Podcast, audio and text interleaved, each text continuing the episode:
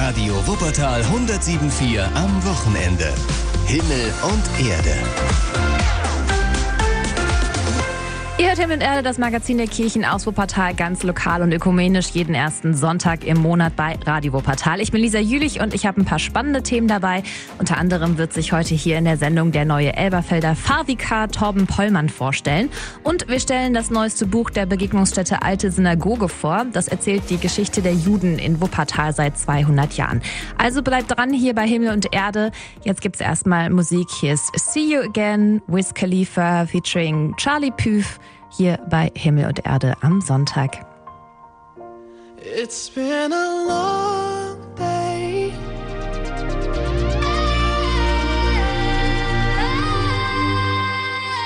hört Himmel und Erde aus Wuppertal ganz lokal und ökumenisch. In der katholischen Kirchengemeinde St. Laurentius und Herz Jesu hat es zum Stichtag 1. September personelle Veränderungen bei den Seelsorgerinnen gegeben.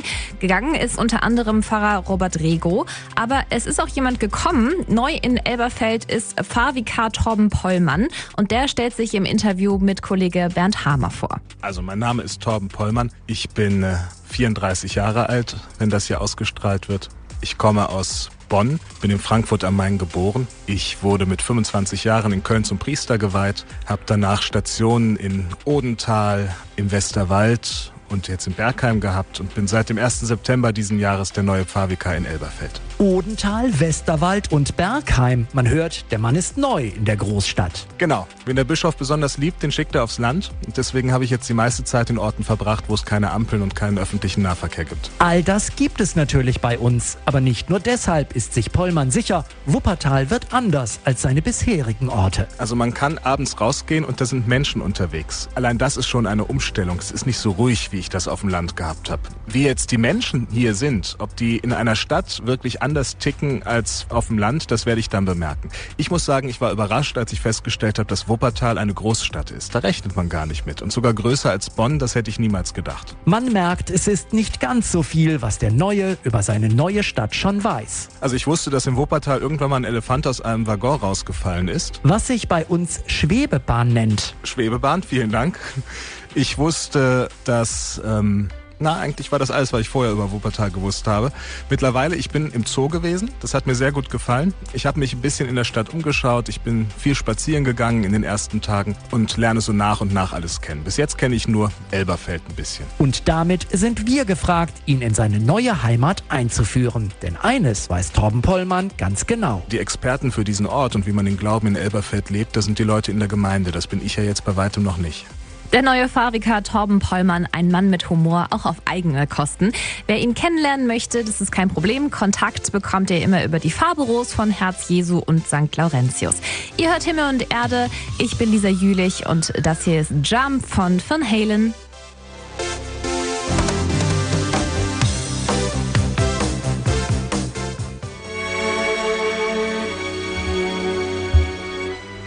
Love Again, Dua Lipa.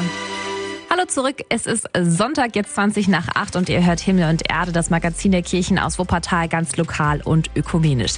Die Diakonie Wuppertal hat jetzt ein eigenes Zentrum in der Stadt, im neuen Verwaltungshaus in der Dewertschen Straße am Neuen Teich. Da ist zum Start des neuen Kindergartenjahres jetzt schon eine neue Kita eröffnet worden. Drei Gruppen, zwei Elterninitiativen aus dem Diakonischen Werk sind dabei. Die freuen sich über tolle neue Räume und ein 1000 Quadratmeter großes Außengelände. Mit im neuen Gebäude sind auch neue Beratungsräume für Familien und Teile der Diakonieverwaltung, sagt Diakoniedirektor Martin Hamburger. Wir haben unsere Farben da auch in der Fassadengestaltung und ja, dass es auch ein, wirklich ein sichtbares Zeichen hier ist für, für die soziale Arbeit, die wir tun. Dazu gehören eben auch die Kinder, die da rumspringen, sag ich mal.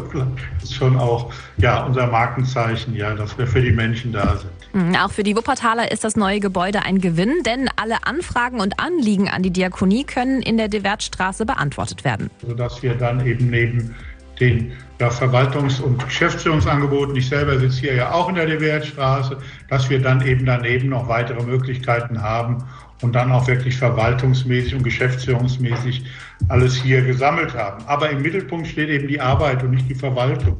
Deswegen war uns die Kita und die ambulanten erzieherischen Hilfen so wichtig. Im Oktober sollen dann viele Mitarbeiter aus ihren bisherigen Büros in die neuen an der Dewertstraße umziehen. Das Haus hat eine Tiefgarage mit Platz für E-Autos und Fahrräder, eine Solaranlage auf dem Dach für eigenen Strom und das gemeinsame Arbeiten in einem Haus wird effizienter werden, sagt Martin Hamburger wenn man eben verteilt ist mit Verwaltungseinheit, kostet das auch Zeit, letztlich auch Geld. Äh, die Aufteilung und man ist eben nicht so in dem direkten Kontakt. Es ist eben auch leichter und auch, auch, auch finanziell. Wir wollen ja immer, dass Verwaltung so günstig wie möglich ist. Ja, das ist ja nicht unser, unser Schwerpunkt, sondern der liegt in der praktischen Arbeit und da sind wir für Effizienz eben auch immer sehr dankbar. Die Diakonie ist mit ihren vielen Angeboten für alle Menschen in Wuppertal da, vom Baby bis zum Senioren, aber auch die Diakonie-Mitarbeiter, die sollen sich untereinander begegnen. Auch dass die Leute kommen von außen. Ja, ich treffe dann eben Mitarbeiter, ohne dass ich da hinfahre, die dann irgendwie hier ihre Post holen oder irgendwas in der Verwaltung zu erledigen haben. Dann redet man mal ein paar Sätze. Und gerade Corona hat das ja nochmal gezeigt, wie wichtig es ist, persönlich zusammen zu sein. Rund 6 Millionen Euro hat die Diakonie Wuppertal in das neue Gebäude investiert. Dort sind neben einer Kita mit bis zu 70 Kindern auch ambulante erzieherische Hilfen und Teile der Verwaltung untergebracht.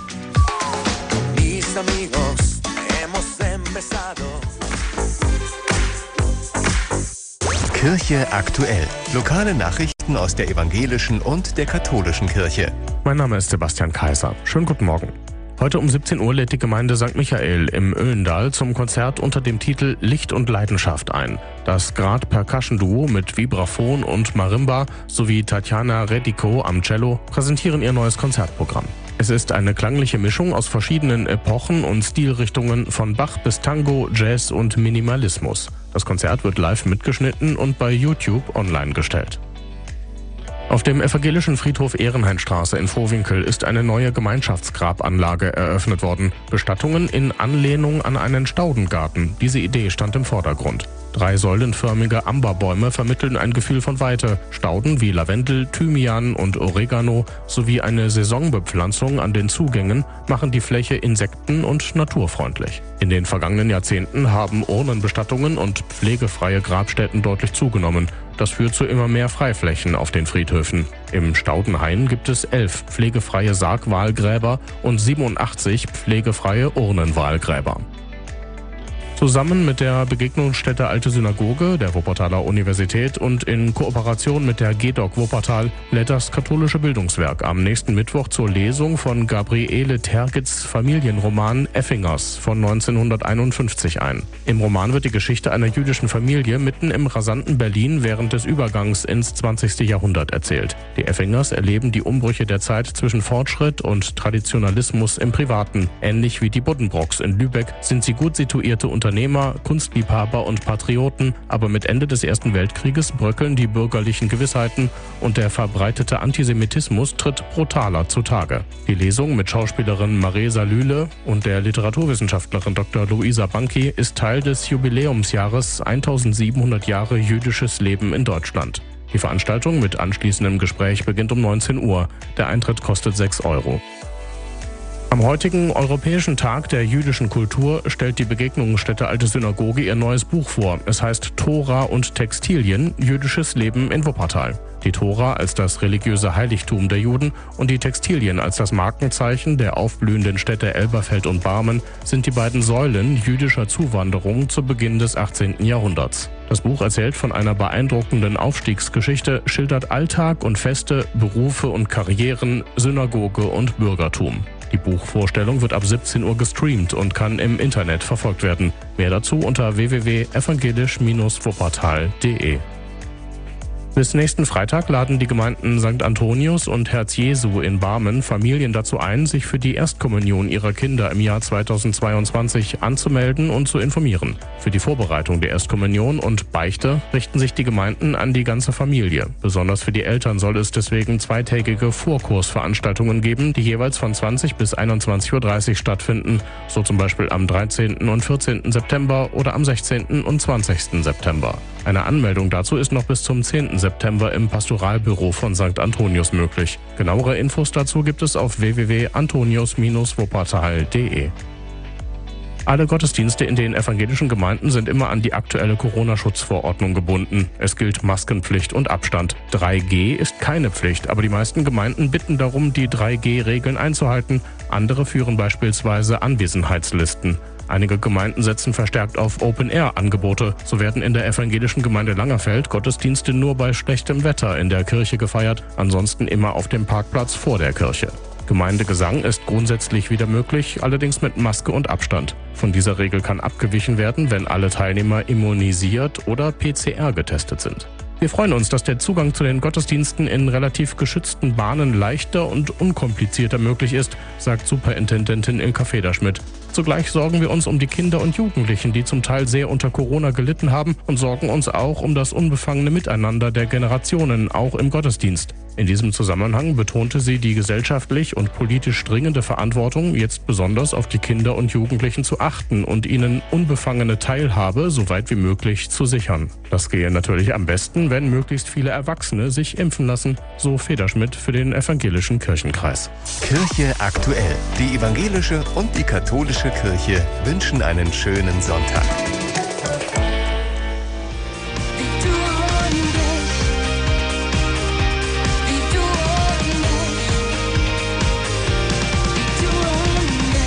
Christina Stürmer, Millionen Lichter um jetzt 20 vor 9 hier bei Radio Wuppertal. Ihr hört Himmel und Erde, das Magazin der Kirchen aus Wuppertal, ganz lokal und ökumenisch, jeden ersten Sonntag im Monat hier bei Radio Wuppertal. Die Begegnungsstätte Alte Synagoge stellt heute Nachmittag ihr neuestes Buch vor. Das erzählt die Geschichte der Juden in Wuppertal seit 200 Jahren. Unter dem Titel Tora und Textilien, die Begegnungsstätte Alte Synagoge und ihre Ausstellung. Das Buch, das dokumentiert die Arbeit der Begegnungsstätte und hält auch fest, was dort bisher passiert ist, sagt die Leiterin der Begegnungsstätte Ulrike Schrader. Denn die Ausstellung ist ein ständig sich veränderndes äh, Medium. Wir tauschen ja häufig auch Dinge aus und äh, wechseln Objekte, Dokumente und so weiter. Wobei das Konzept, das inhaltliche Konzept und das didaktische Konzept immer gleich bleiben natürlich. Das hat sich noch nicht überholt. Das Buch, das stellt die Geschichte der Juden in einer westdeutschen Industriestadt dar. Mit der Frühindustrialisierung und dem Entstehen vieler Textilfabriken sind auch Juden in Wuppertal angekommen. Auf dieser Zuwanderungswelle und Prosperierung der Stadt, da äh, gab es dann eben auch Juden. Nur ein kleiner Teil, es gab nie mehr als ein Prozent jüdischer Bevölkerung. Das entspricht aber dem absoluten Durchschnitt in Deutschland. Es kamen auch alle möglichen anderen Leute aus dem Umland und von weiter her aber eben auch die jüdische Gemeinde ist so entstanden. Mhm. Das Buch, das zeigt auch nicht nur die jüdische Geschichte, sondern auch die Geschichte unserer Stadt, sagt Ulrike Schrader. Wir erzählen jüdische Geschichte als ein Teil der allgemeinen Stadtgeschichte. Und man lernt, wenn man sich mit jüdischer Geschichte beschäftigt, im Grunde ohne dass man es beabsichtigt, sehr viel über die Gesellschaftsgeschichte. Darüber lässt sich in unserer Ausstellung sehr gut nachdenken und auch jetzt natürlich durch das Buch. Aufgrund der aktuellen Situation wird das Buch nicht in einer Präsenzveranstaltung vorgestellt, aber das bietet auch eine Chance, viel mehr und andere Gäste dabei zu haben. Wir haben ja auch ein internationales Publikum, Israelis, Leute in Südafrika und so. Die können natürlich durch das Streaming jetzt zugucken von zu Hause aus. Und es haben sich auch schon äh, Zuschauerinnen und Zuschauer aus Amerika zum Beispiel angekündigt.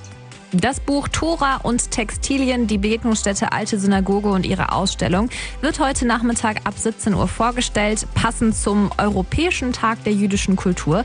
Wenn ihr dabei sein wollt, den Link zum Meeting, den findet ihr auch bei uns auf der Homepage auf radiowopatal.de.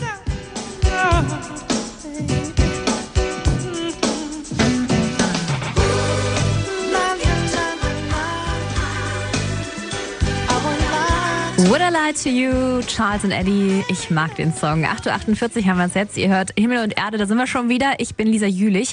Und äh, Kooperation ist das Gebot der Stunde. Das gilt nicht nur im Bereich der katholischen Seelsorge, sondern auch in der Öffentlichkeitsarbeit. Künftig wird es nämlich statt der Fahrzeitung Glockenschlag für St. Laurentius und der Gemeindezeitung Elberfelder Windrat für Herz Jesu nur noch eine gemeinsame Publikation für Elberfeld geben. Aus zwei mach eins quasi. André Müller über das Ende einer Ära und den journalistischen Neubeginn. Über zwölf Jahre und 37 Ausgaben Elberfelder Windrad und 40 Ausgaben Glockenschlag in nahezu 20 Jahren. Alles ehrenamtlich, das sind schon Hausnummern. Aber jetzt ist Schluss. Christian Neyer aus der Windrad-Redaktion erinnert sich dennoch gerne an eine ganz besondere Geschichte in seinem Blatt. Ein Artikel, der für mich so eine Form von Reportage war, war ein Bericht über die Feuchter Stiftung wo ich doch mal einmal für mich festgestellt habe, wie früh doch eigentlich auch dieser, diese Idee des äh, selbstbestimmten Wohnens auch von älteren Menschen zum Beispiel in der Feuchter-Stiftung angegangen wurde. Das hat, mich, das hat mich persönlich sehr angerührt. Auch Christa Neumann, redaktionell Verantwortliche der Glockenschlag-Redaktion, fällt sofort ein aktuelles Highlight aus dem Blatt ein. Ja, ich muss dazu sagen, es ist natürlich äh, schwierig. Ich habe immer von der Konzeption ne, bis zur Endredaktion äh, alle Artikel vor mir liegen. Schwester Janet zum Beispiel hat im vorigen Jahr in der Corona-Krise ihre Erfahrung erzählt, dass sie ihre verstorbene Mutter und Schwester überführt haben in Nigeria zum Heimatort zur Bestattung. Und das war sehr bewegend, was sie da zu erzählen hatte. Die beiden A4-formatigen Zeitungen boten alles, was die Menschen in den Gemeinden interessiert.